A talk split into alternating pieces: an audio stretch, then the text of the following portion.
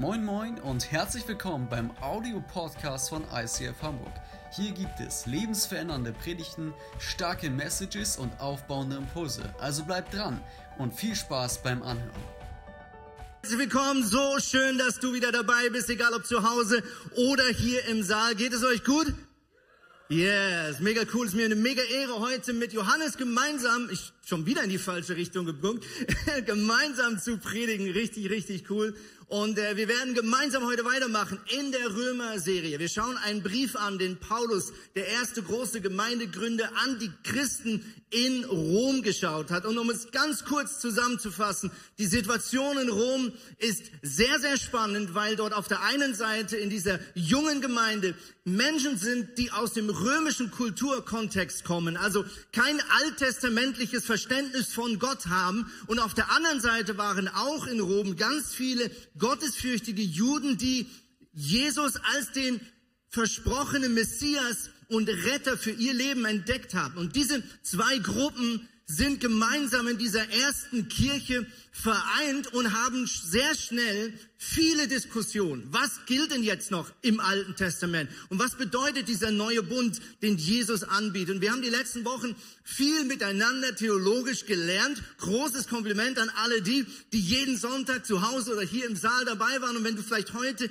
in der Predigt merkst, dass irgendwo Verständnisschwierigkeiten da sind, dann lade ich dich ein, unbedingt die anderen Folgen dieser Predigtreihe dir noch reinzuziehen oder in deiner Small Group, in deiner Kleingruppe zu sagen, ich verstehe diesen oder jenen Punkt nicht. Und das Allerwichtigste, was du tun kannst, wenn du was nicht verstehst in der Bibel, ist, den zu fragen, der versprochen hat, dass er dir alles erklären möchte. Und das ist der Heilige Geist. Der Heilige Geist ist Gottes Gegenwart in deinem Leben, der dir das erklären möchte, was er in diese Bibel hineingeschrieben hat. Und genau diesen Heiligen Geist möchten wir jetzt einladen, auch in einem Gebet, dass er heute zu dir und zu mir und zu Johannes maximal sprechen darf. Lass uns beten. Jesus, ich danke dir, dass du hier bist als unser König, als unser Retter. Aber ich danke dir, Heiliger Geist, dass du hier bist, um uns die Augen zu öffnen und um unser Herz zu öffnen. Und wir von unserer Seite wollen jetzt ganz offiziell sagen, bitte sprich zu mir, bitte sprich zu uns. Egal ob zu Hause oder hier im Saal, wir möchten erwarten und wir wollen glauben, dass du, Heiliger Geist, heute etwas verändern wirst in uns und um uns. In deinem Namen, Jesus. Amen. Amen. Wir möchten miteinander kurze Zusammenfassung machen. Was hat Gott alles in unserem Leben verändert. Wir haben die letzten Wochen miteinander gelernt, Jesus ist gekommen als der Sohn Gottes, um stellvertretend all das auf sich zu nehmen, was wir eigentlich ausbaden müssen aufgrund von Sünde, aufgrund von destruktiver Energie in unserem Leben. Und ich möchte mit euch anschauen, einen kurzen Wrap-up machen, was hat die Bibel und was sagt Gott eigentlich, was er wirklich alles in unserem Leben verändern möchte. Denn oft, wenn wir über die Vergebung Gottes sprechen, dann reden wir eben nur über die Vergebung. Und wir verpassen manchmal, in wie vielen Dimensionen ähm, Gott eigentlich unser Leben wirklich verändern möchte durch diese Tat am Kreuz von Golgatha und auch durch die Auferstehung von Jesus Christus. Und äh, Johannes, du machst ja, du studierst ja Lehramt und deswegen ist es natürlich super, dass du hier schon mal ein bisschen äh, praktisch üben kannst und in deinem Lehrermode hineinkommst. Das heißt, Johannes wird uns hier unterstützen. Das erste, was Jesus verändert hat durch seinen Tod und durch seine Auferstehung ist, dass er die Schuld von uns vergibt. Also er ersetzt unsere Schuld mit seiner Vergebung. Kolosser 2, Vers 14. Zerrissen hat er den Schuldschein, der aufgrund der Vereinbarung gegen uns sprach und uns belastete. Er hat ihn aus dem Weg geräumt, indem er ihn ans Kreuz heftete. Also erstens, Gott nimmt unsere Schuld, reißt diesen Schuldschein durch, ja, wie eine Rechnung, die du nie bezahlen könntest, weil sie viel zu hoch ist, und er bietet dir Vergebung an. Das zweite, was die Bibel sagt, was am Kreuz Golgatha verändert wird, ist, dass unsere Krankheit durch Jesus seine Heilungskraft ersetzt wird. 1. Petrus, er der unsere Sünden an seinem eigenen Leib ans Kreuz hinaufgetragen hat, so dass wir jetzt den Sünden gegenüber gestorben sind und für das leben können, was vor Gott richtig ist. Ja, durch seine Wunden sind wir geheilt. Also der letzte Satz sagt es schwarz, weiß und laut und deutlich. Jesus, all die Wunden, die er am Kreuz auf sich genommen hat, sind gleichzeitig die Sühne für unsere Wunden und für unsere Verletzungen. Und Jesus bietet Heilung an, einen neuen Körper, der schon hier, im Jetzt und hier, anfängt sich zu verändern. Und viele in dieser Kirche haben erlebt, dass übernatürlich Gott Heilungskräfte ausschüttet in deinem Leben, dass Dinge gesund geworden sind, es sei ob physisch oder psychisch, und Gott Dinge heilen darf. Und ganz wichtig, wenn die Bibel über Heilung spricht, dann ist es wichtig, dass wir immer ein ganzheitliches Verständnis haben. Heilung im Reich Gottes bedeutet immer Heilung an Körper, Seele und Geist. Und für die, die sich ein bisschen mit den Berichten auskennen über die Geschichten, wo Jesus selber als der Sohn Gottes Menschen geheilt hat. Und er hat tausende Menschen geheilt. An einer Stelle heißt es, alle wurden geheilt, die das in Anspruch genommen haben. Aber was aufmerksame Bibelleser vielleicht schon gemerkt haben, dass da ganz oft in den Berichten steht, dass Jesus auch den Geist der Krankheit ausgetrieben hat. Also er konfrontierte alle Dimensionen, die diese Krankheit möglicherweise verursacht haben. Also da gibt es physische Dimensionen an Krankheit. Es gibt aber auch Krankheit, die aus Denkmustern, aus Glaubenssätzen herauskommt. Und es gibt eben auch geistliche Dimensionen von Krankheit. Und ich glaube, Jesus war deswegen so, so erpicht, den Geist oder die, die, die tiefen Gründe anzusprechen, weil er wusste, er will nicht einfach nur ein cooles Wunder machen, dass die Leute applaudieren und denken, wow, krasses Wunder, Jesus, sondern er will dir wirklich helfen. Und wirklich helfen bedeutet, dass auch die Gründe für die Krankheit aus deinem Leben rauskommen, damit diese Krankheit nicht zurückkommt. Also Heilung ist immer ganzheitlich zu verstehen. Das dritte, was wir lesen, ist, Gott ersetzt den Fluch mit Segen. Gott ersetzt Fluch mit Segen. Galater 3, Vers 13. Christus nun hat uns vom Fluch des Gesetzes losgekauft, indem er an unserer Stelle den Fluch ertragen hat. Was bedeutet Fluch? Fluch können negative Vorzeichen sein in deinem Leben. Flüche können aus Generationen verschleppt werden und Teil deines Lebens sein, bevor du überhaupt selbst angefangen hast zu atmen. Fluch bedeutet aber auch die Konsequenz, die aufgrund von Sünde in unserem Leben da ist. Gott sagt, ich nehme diesen Fluch auf mich, damit du ihn nicht länger tragen musst. Und das Letzte, was die Bibel uns sagt, was Gott uns anbietet, durch seine stellvertretende Auferstehung ist, er ersetzt unsere Süchte mit seiner Freiheit. Johannes 8, Vers 36, einer der kürzesten und kraftvollsten Bibelverse. Wenn euch also der Sohn Gottes befreit, dann seid ihr wirklich frei. Wenn der Sohn Gottes euch befreit, dann seid ihr wirklich frei. Mit anderen Worten, das ist nicht einfach eine Metapher. Das ist nicht einfach ein blumiges Bild sondern Johannes ruft uns hier zu, hey, das ist, das ist wirklich in der geistlichen Welt der Fall. Wenn der Sohn Gottes dich freigemacht hat, dann ist deine Gefängniszelle offen. Dann sind deine Ketten schon zerbrochen. Und damit gehen wir zurück in Römer. Vielen Dank, Johannes, das hast du hervorragend gemacht. Geben wir ihm einen Applaus.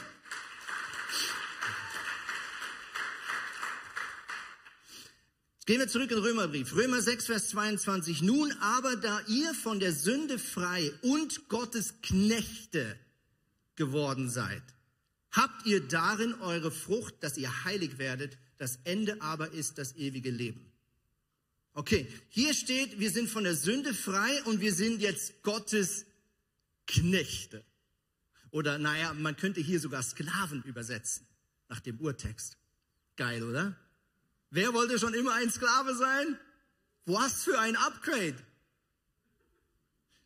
Es ist wichtig, wenn man die Verse davor liest, ist, dass Paulus hier schreibt, wir waren Knechte der Sünde. Also wir waren unter der Herrschaft der Sünde. In Klammern damit auch dem, woher die Sünde kommt, nämlich Satan, Gottes Widersacher. Die Bibel nennt ihn Teufel. Okay? Wir waren unter der Herrschaft des Teufels. Wir waren Knechte des Teufels. Und warum schreibt Paulus hier Knechte? Weil ein Knecht bedeutet in diesem Sinne zwei Dinge. Erstens, ein Knecht Gottes bedeutet, dass wir jetzt Gott gehören. Also Gott hat uns nicht losgekauft aus dem Besitztum des Teufels, damit wir jetzt machen können, was wir wollen, sondern die Bibel informiert uns darüber, dass das Besitztum aus der Hand des Teufels gekauft wurde durch das Blut von Jesus und wir gehören jetzt Gott, dem, dem wir immer gehören sollten. Knecht Gottes bedeutet aber zweitens auch, wenn wir Gott gehören, dass wir Gott gehorsam sind.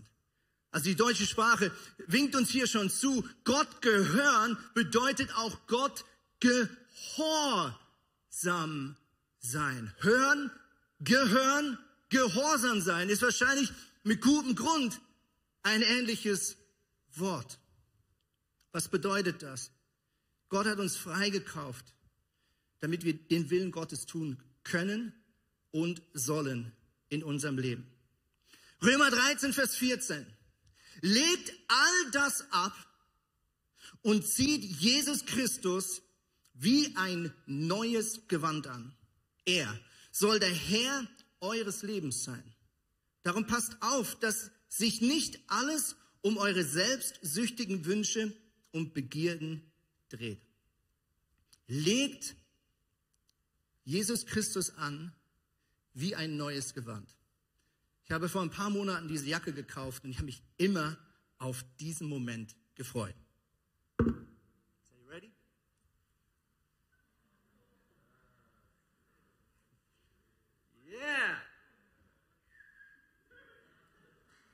Diese Predigt wird unterstützt.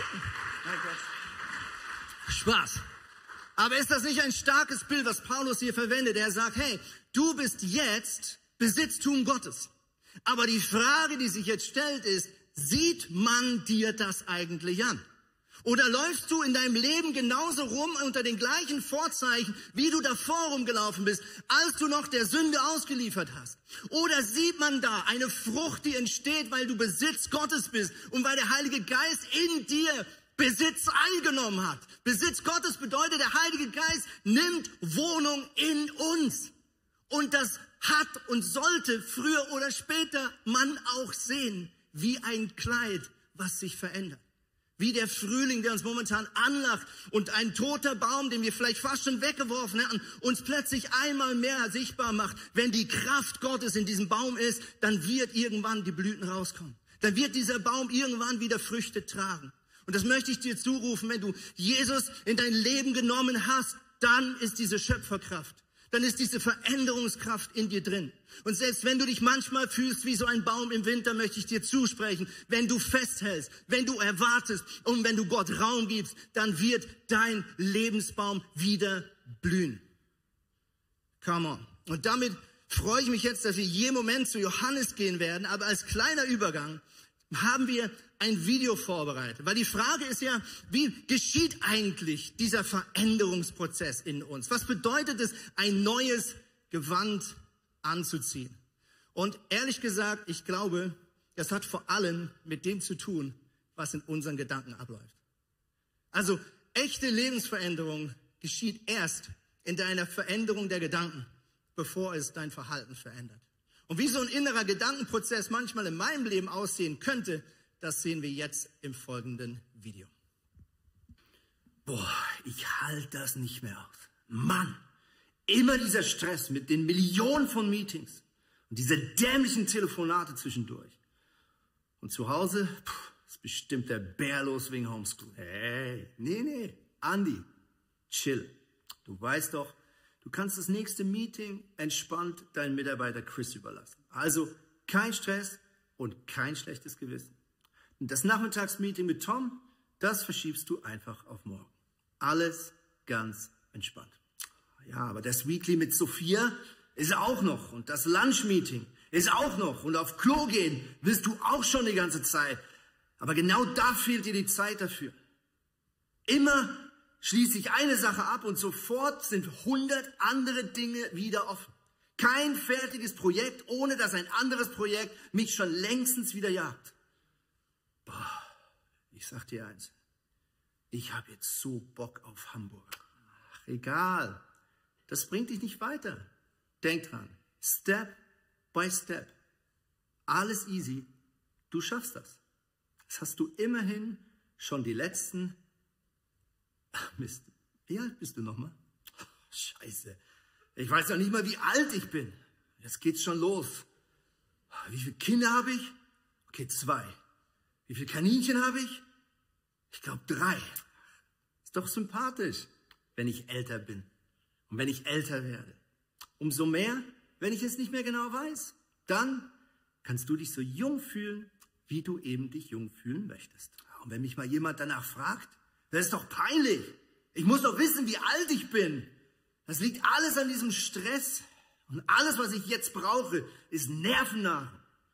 Oh, apropos Nahrung, Lunchmeeting ist in 20 Minuten. Wer hat sich das ausgedacht? Dieses dämliche Lunchmeeting. Das war ja ich. Wow. Also Zeit zum Kochen habe ich nicht. Also bestelle ich mir jetzt einfach der einfach halber Hamburger. Komm schon, ich habe es verdient. Nach dem ganzen Stress habe ich das verdient. Nein, den brauchst du nicht. Es ist so cool, wenn du es schaffst, diesen Monat kein Fastfood zu essen. Dann ist deine Konzentration nach einer Zeit viel besser, positive mind, alles ist machbar. Hey, und mit Pausen sogar noch mehr. Ach, komm, das hat mir schon immer so gut getan. Und Lust habe ich auch drauf.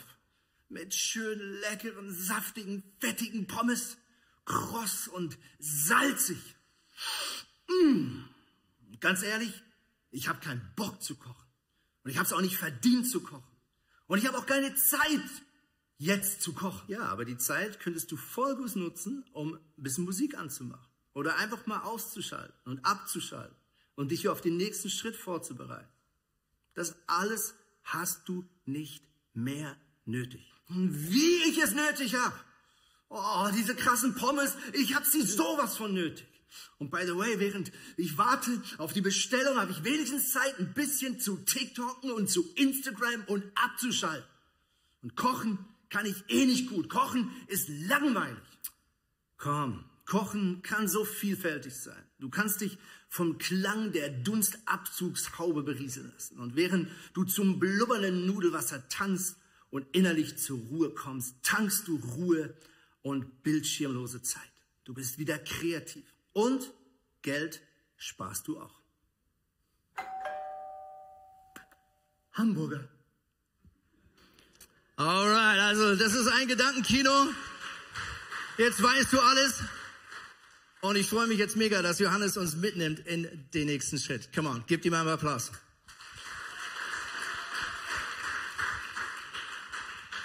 Ja, moin. Ähm, genau, das ist quasi das Dilemma von Andreas Pantli gewesen und das äh, finde ich, hast du ganz cool, cool dargestellt. Ähm, hier ging es jetzt um was Einfaches, sowas wie Burger. Okay, esse ich einen Burger oder esse ich nicht? Ich bin da in diesem Zwiespalt. Und ähm, trotzdem gibt's das auch ja, oder kann es das auch in unserem Leben geben mit anderen Dingen, Dingen, die vielleicht nicht so ja, trivial oder banal sind wie ein Hamburger. Und das gibt es eben auch in der Bibel. Äh, Im Römerbrief ähm, schreibt Paulus darüber, dass er selber in diesem Zwiespalt ist.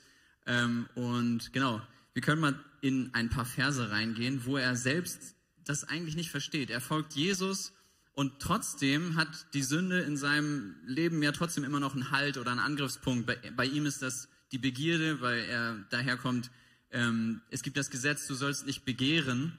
Und er begehrt aber und er, lebt sich jetzt so, hey, ich, ich folge doch Jesus, aber auf der anderen Seite, ich begehre trotzdem das Gebot und ach, ist alles schwierig.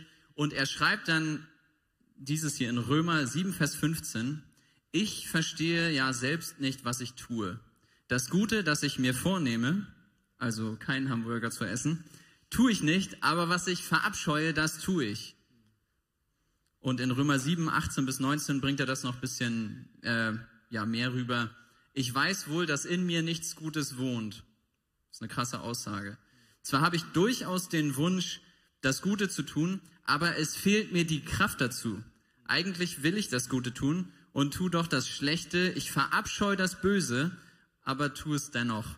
Ähm, ich kenne das aus meinem eigenen Leben. Man nimmt sich Dinge vor, äh, zum Beispiel, also ich bin verheiratet mit Caro, die sitzt irgendwo da hinten. Und ähm, dann denkt man, ich will nicht streiten und nö, darauf gehe ich jetzt nicht ein, wenn irgendwie ein doofer Kommentar kommt. Und manchmal ist es dann aber so, ich habe richtig Bock, mich zu streiten, auch wenn ich es eigentlich nicht möchte. Und dann ist man in diesem Zwiespalt und ähm, das kann einen manchmal zur Verzweiflung treiben, wie es auch Paulus zur Verzweiflung getrieben hat. Und zwar in Römer 7, Vers 24 bringt er das Ganze so auf einen, ja, ich sag mal, auf die Spitze, wo er dann am Ende ja das Fazit zieht. Ich unglückseliger Mensch. Wer wird mich jemals aus dieser tödlichen Gefangenschaft befreien? Und er antwortet dann auch gleich mit Jesus und alles ist gut. Ja, aber irgendwie auch nicht. Weil wenn wir in diesem Dilemma dann sind und ähm, in dieser Verzweiflung sind, dann kann man da in so eine Spirale auch reingehen, wo man gar nicht mehr den Fokus so drauf hat, okay, Jesus hat mich errettet, ich bin frei, ich bin gerecht in dem, was ich tue, ähm, sondern man kann seinen Fokus dann auch verlieren von diesem Ganzen. Und dann hat man den eher auf, okay, jetzt bin ich verzweifelt, ich habe mir das vorgenommen, ich habe es nicht geschafft, ich habe dieses Gebot übertreten, ja, ich habe schon wieder gelästert, ich habe schon wieder, keine Ahnung, Pornografie konsumiert, ich habe schon wieder irgendwas getan, was meinem Nächsten geschadet hat und ich wollte das sogar. Und ich verstehe mich einfach nicht. Und ich nehme euch mal mit in meine eigene Geschichte vor paar Jahren. Und zwar hatte ich genau diesen Fokus, also einen Fokus auf eigenen Schwächen, auf der eigenen Natur, wo man sich wahrnimmt als ja immer noch Mensch und nicht so heilig, wie man eigentlich gern wäre. Ähm, und dann begann bei mir eine Zeit, wo ich meine Bibel, ich habe so eine dicke, schöne Bibel, ähm, jetzt nicht hier, aber irgendwo in meinem Rucksack, ähm, die habe ich aufgeschlagen und über sechs Monate immer an derselben Stelle. Und am Anfang dachte ich so, ja, ey, komm, da liegt doch irgendwas drin oder Eselsohr oder so, aber so war es dann nicht. Und irgendwann hat mich es richtig genervt. Das war nämlich eine Stelle ähm, im Alten Testament und in meiner Bibel sind einige Verse so richtig schön dick gedruckt. Das heißt, sie springen dich richtig an. Und dann immer dieser Vers. Ne? Und dann äh, war es Hesekiel 36, äh, 26 und 27. Ähm, und dort steht, ich habe mal zwei Versionen mitgebracht, äh, Hoffnung für alle und einmal auch die Luther-Version. Und ich lese mal Luther 17, weil ich die einfach schöner und treffender finde. Und da steht nämlich, und, also Gott spricht dort durch Hesekiel, also durch seinen Propheten und spricht das, was ich jetzt lese. Und ich will euch ein neues Herz und einen neuen Geist in euch geben. Und ich will das steinerne Herz aus eurem Fleisch wegnehmen und euch ein fleischernes Herz geben. Ich will meinen Geist in euch geben und will solche Leute aus euch machen, die in meinen Geboten wandeln und meine Rechte halten und danach tun. Und den Satz habe ich über Monate, ein halbes Jahr einfach nur gelesen und ich dachte mir irgendwann, nee, ich verstehe ihn nicht und ich weiß auch überhaupt nicht, was du mir sagen willst. Und dann habe ich es irgendwann versucht zu vergessen, bis ich dann irgendwann ein, ein Buch gelesen habe von einem englischen äh, Pastoren oder Prediger, Spurgeon, für manche, die den vielleicht kennen. Und der hat das dann erklärt, dieses Bild. Und da ging es mir dann auf, was das mir eigentlich sagen soll, weil ich immer noch in dieser Gedankenspirale war. Ich hatte eigenes Versagen, ähm, ja, vor meinen Augen, meine eigene Natur als Mensch irgendwie, keine Ahnung, als junger Mann hat man auch noch äh, andere Versuchungen. Äh, und genau, dann hat dieser Prediger diesen Vers oder diese Verse erklärt und er hat gesagt, diese Verse, die hängen mit dem Gnadenbund zusammen. Und äh, Tom hat ja letzte Woche oder vor, vorletzte Woche ähm, über Gnade auch gepredigt, was das bedeutet. Und diese Verheißung hängt nämlich mit dem Gnadenbund zusammen. Ähm, in dem Vers heißt es nämlich nirgendwo, du sollst oder du musst. Es steht da nicht, du sollst dein Herz ändern oder du sollst richtig darauf achten, dass du meine Gebote hältst, pass auf, Johannes, du musst es tun. Nein, es ist eine andere, eine andere Art von Nachricht, sondern da steht, ich will. Ich will das tun. Und wenn Gott sagt, ich will, dann ist es sein Willen.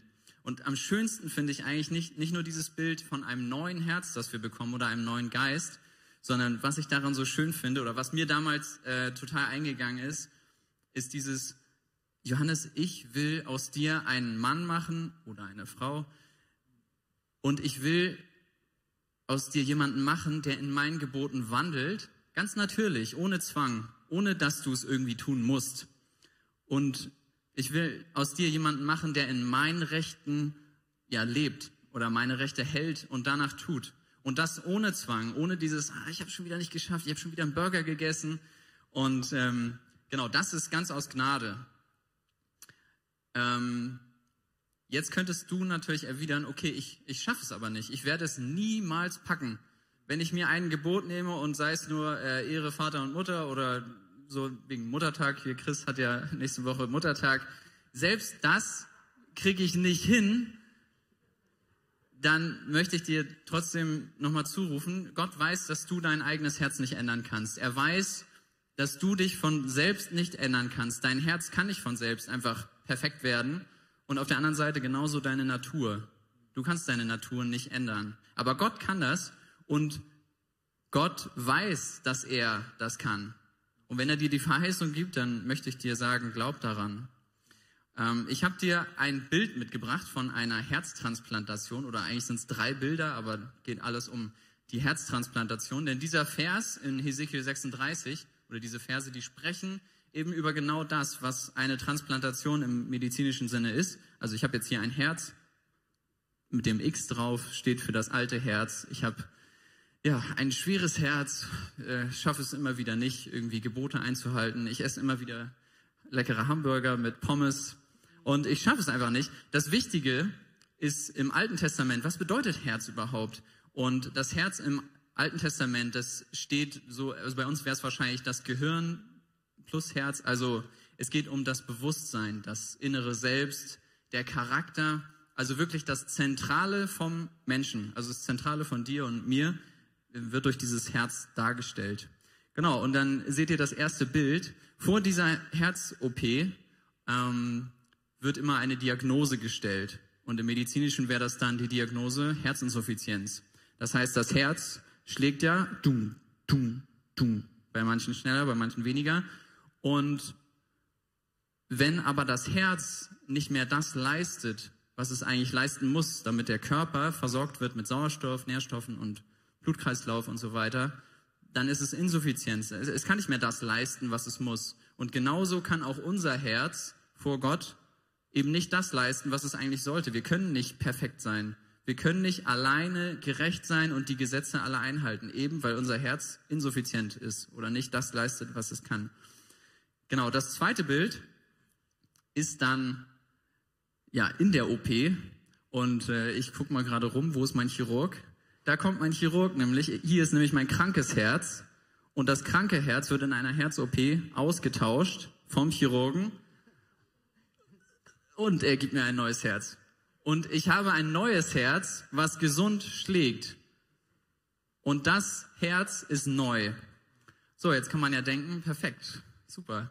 Aber nach einer Herz-OP ist es dann so, das kranke Herz ist ja ausgetauscht, das heißt, das ist erstmal erledigt. Und trotzdem gibt es dann nochmal Gespräche hier mit dem Arzt, der dann nochmal an, äh, ans Patientenbett rankommt und sagt, so, Herr Müller oder Meier oder wie auch immer, Jetzt ist die OP überstanden, Sie haben wahrscheinlich jetzt noch Schmerzen, kriegen Schmerzmittel und die Narbe ist auch da. Und trotzdem ist das Leben nicht mehr so wie vorher für den Patienten. Weil auf der einen Seite, er hat ein neues Herz von jemandem, der dafür sterben musste. Kann man an Jesus denken, wenn man das nochmal möchte. Er hat ein neues Herz, aber der Körper ist trotzdem alt. Und nach der OP ist es jetzt so, dass der Patient vom Arzt eine Therapie angeordnet bekommt. Und ähm, da spielen Immunsuppressiva eine große Rolle. Das heißt, das Immunsystem, das heißt, der alte Körper ist ja bei mir immer noch alt. Das Herz vom Chirurgen ist neu. Und die, mein altes Immunsystem, das greift aber alles an, was irgendwie fremd ist für den alten Körper. Und dieses neue Herz, das wird vom alten Körper äh, von, als Fremdgewebe anerkannt. Das heißt, mein Immunsystem würde jetzt gegen das neue Herz, was ich eigentlich brauche und was mich am Leben hält, würde dagegen kämpfen. Deswegen kommen diese Immunsuppressiva, so nennen sich die, glaube ich, meinte Dirk, ähm, die kommen dann zum Einsatz. Die fahren nämlich das Immunsystem ein bisschen runter, dass der Körper, der alte Körper, sich entspannt und sagt, okay, so schlimm ist das ja gar nicht mit dem Fremdgewebe. Und ich finde, das ist ein total treffendes Bild ähm, für diesen Konflikt, der manchmal in Christen herrscht. Das Wichtige ist, dass diese medikamentöse Therapie nach der Herz-OP, die ist nicht irgendwann abgeschlossen, sondern die geht immer weiter. Die geht immer weiter, solange der Patient lebt. Das ist eine langfristige Therapie. Und genauso gibt's in unserem Leben als Christ, wenn wir das so erleben, ähm, dass wir diesen alten Körper haben, aber irgendwie auch was Neues in uns. Und es streitet sich irgendwie, es streitet sich gegeneinander. Und genauso wie der Patient seine Medikamente einnehmen muss, so muss vielleicht der Christ auch Dinge tun, die ihm einfach gut tun. Gemeinschaft mit Jesus, Gemeinschaft mit anderen Christen, ähm, Bibel lesen, beten. Ich möchte dir das einfach mitgeben, dieses Bild, und möchte dich ermutigen, ähm, diesen Vers einfach, wenn du mit einer bestimmten Sache oder mit anderen Sachen auch äh, Probleme hast, wenn du verzweifelst an deiner alten Natur, wo du denkst, ah, ich bin doch eigentlich neu, ich bin, ich, ich habe dieses neue Herz, möchte ich trotzdem ermutigen, halt daran fest, dass Gott dir schon dieses neue Herz gegeben hat. Und erinnere dich auch daran, okay, das Herz ist neu, aber der Körper ist alt. Und denk daran, deine Medikamente quasi zu nehmen.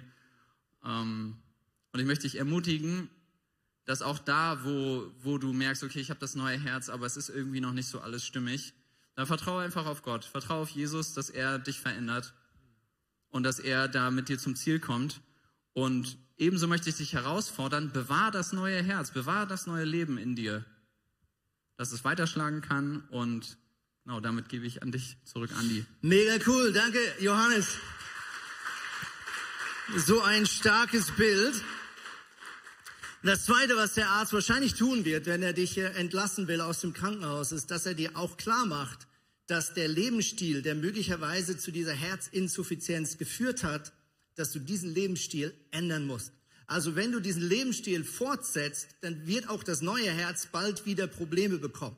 Das ist, äh, glaube ich, auch in unserem Leben sehr ähnlich. Das heißt, die Paulus und dieser Römerbrief fordert uns heraus, ab jetzt zu entscheiden, ziehe ich wieder meine alte Jacke an, ja, oder ziehe ich meine neue Jacke an. Römer 8, Vers 6. Wo uns, wozu uns die alte sündige Natur treibt, das bringt den Tod. Folgen wir aber dem, was Gottes Geist will, so bringt das Frieden und Leben. Mit anderen Worten, was Paulus hier sagt, ist, guck, du hast es jetzt selbst ein Stück weit in der Hand zu entscheiden. Möchtest du die Dinge fortsetzen in deinem Leben, die dein und das Leben deiner Mitmenschen abtötet?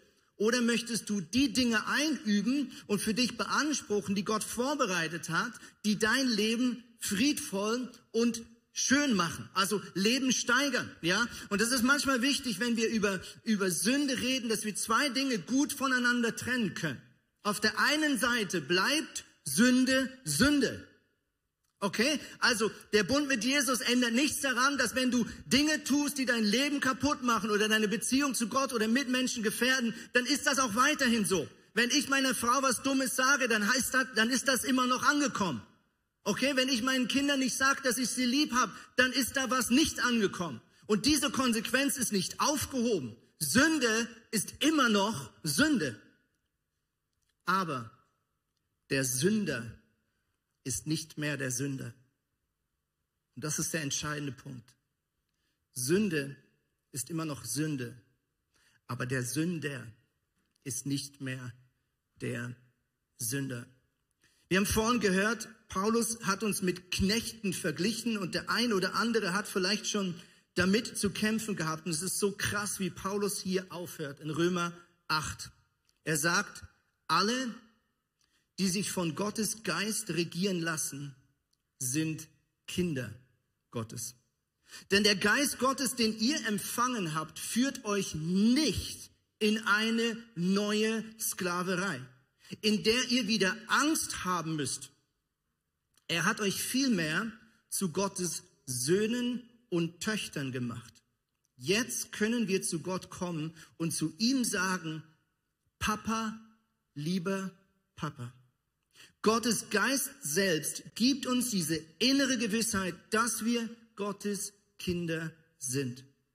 Alle seine Kinder aber sind, als seine Kinder aber sind wir gemeinsam mit Christus auch seine Erben.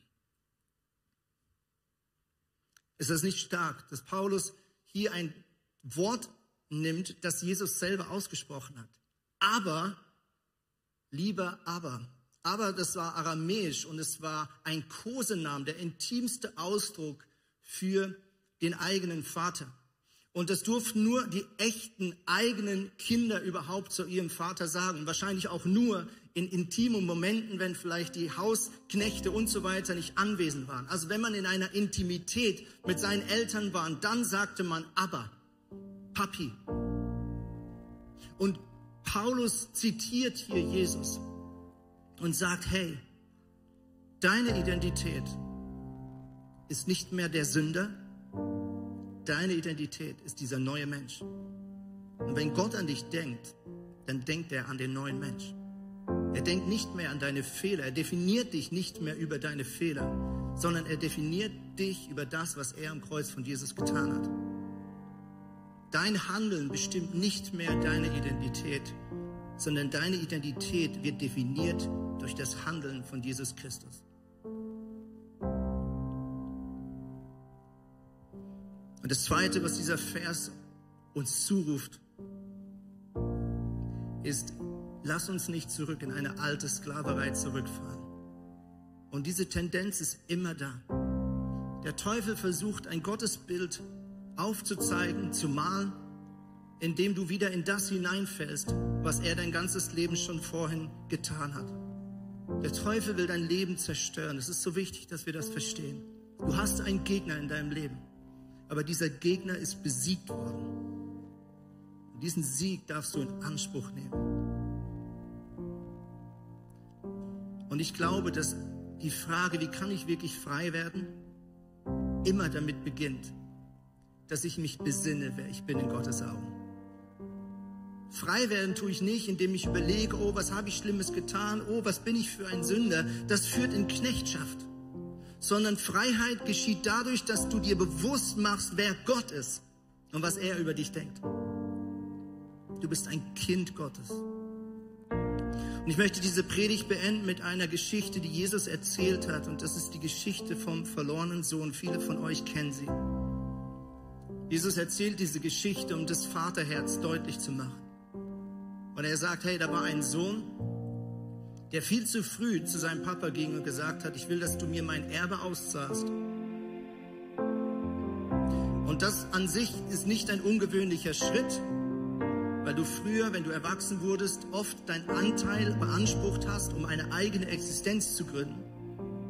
Aber das Dilemma ist, dass dieser Sohn seinen Anteil für sich beansprucht, nicht darauf wartet, dass der Vater ihm es gibt, sondern er beansprucht es, was in sich eine Bloßstellung ist in der damaligen Zeit eine große Bloßstellung des eigenen Vaters, sondern er treibt es auf die Spitze, indem er all das Geld nimmt und anstatt damit eine sinnvolle Existenz aufzubauen, verprasst er das Geld. Durch Partys, durch kurzfristige Befriedigung.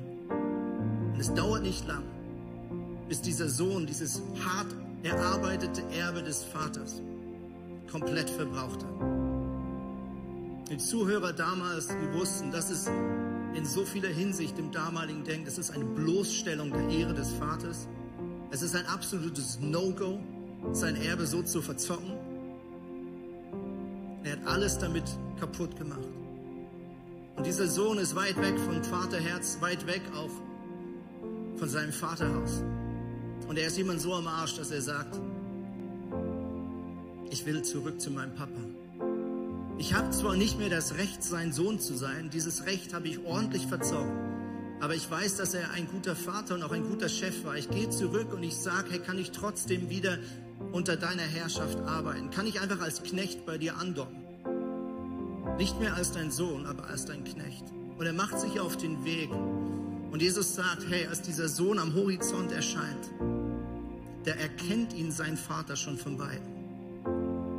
Und Jesus hier uns mitteilt, ist, dass dieser Vater Ausschau hält nach seinem Sohn. Dass dieser Vater wusste, dieser Sohn wird irgendwann zurückkommen.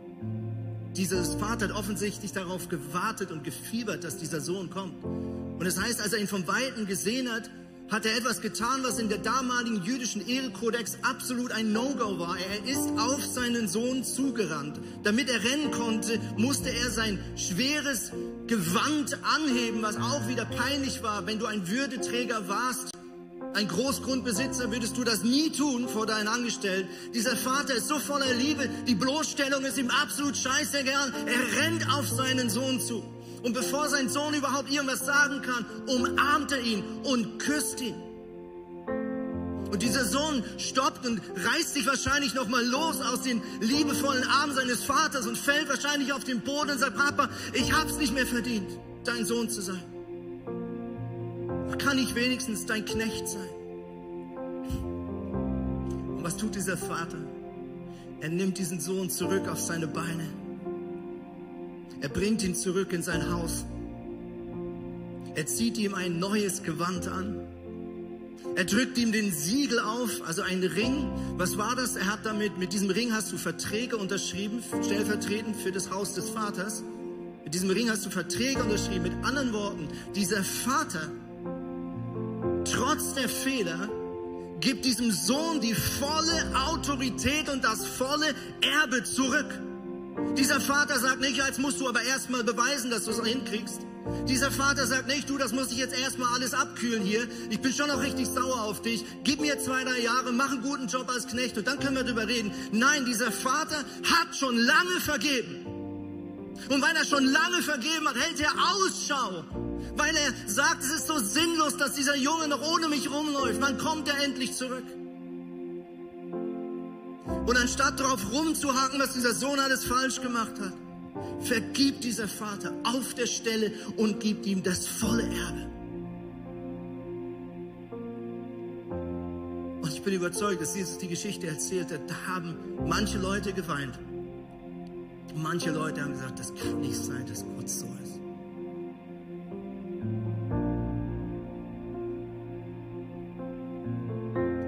Gott ist dein liebender Vater.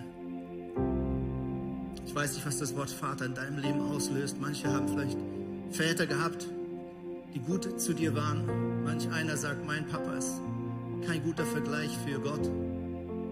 Aber ich möchte dir sagen, Gott ist der Vater, der nicht aufhört, dich zu lieben. Und der dich sieht wie ein Kind, das er über alles liebt. So doll, dass er sein eigenes Leben für dich geopfert. Und ich bin zutiefst überzeugt, aus dieser Begegnung kommt echte Freiheit. Freiheit von innen nach außen.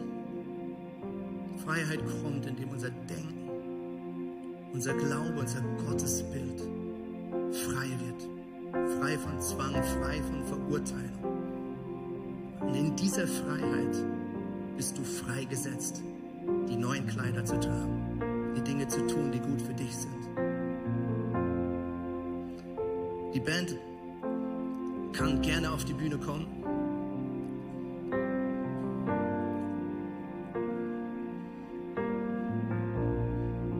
Und wir möchten mit euch jetzt in einen Song gehen, der heißt I Make Room. I Make Room for You. Und dieser Song ist ein Gebet.